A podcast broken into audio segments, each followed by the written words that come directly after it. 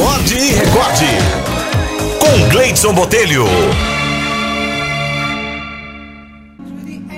Um avião A380 sobrevoava o Atlântico, indo do aeroporto para o aeroporto de destino. Um voo calmo e estável, a velocidade a 850 km por hora, a 3 mil pés de altitude, e foi interrompido quando de repente um Aerofighter aparece em Marte 2 em velocidade supersônica o caça desacelera, voa ao lado do Airbus e o seu piloto cumprimenta o colega pelo rádio. O piloto de combate pergunta: entediante o voo?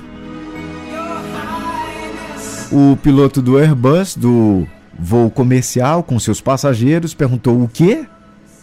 O piloto de caça reverte, acelera, quebra a barreira do som sobe a uma altitude vertiginosa, em seguida volta para baixo, quase ao nível do mar, num mergulho fenomenal. Reduz a velocidade, volta para o lado do Airbus e pergunta: O que, que você achou disso?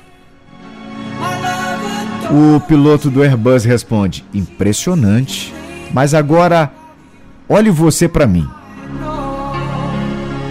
O piloto de caça olha para o Airbus mas nada acontece.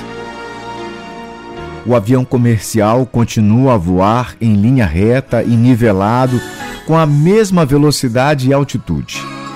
Após cinco minutos, o piloto do Airbus diz no rádio: E você, o que achou?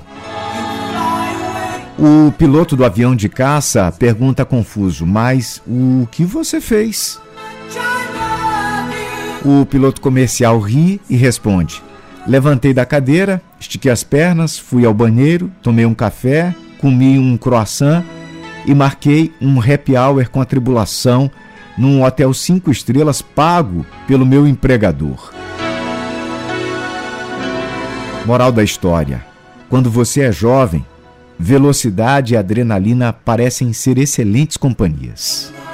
Mas à medida que você envelhece, conforto, paz e sabedoria devem ser priorizados.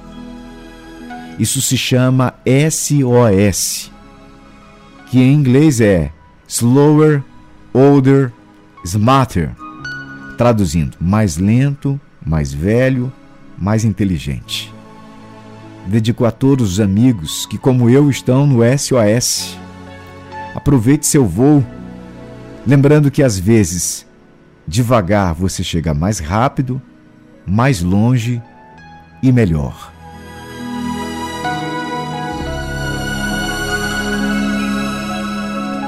Sete vinte na ilha.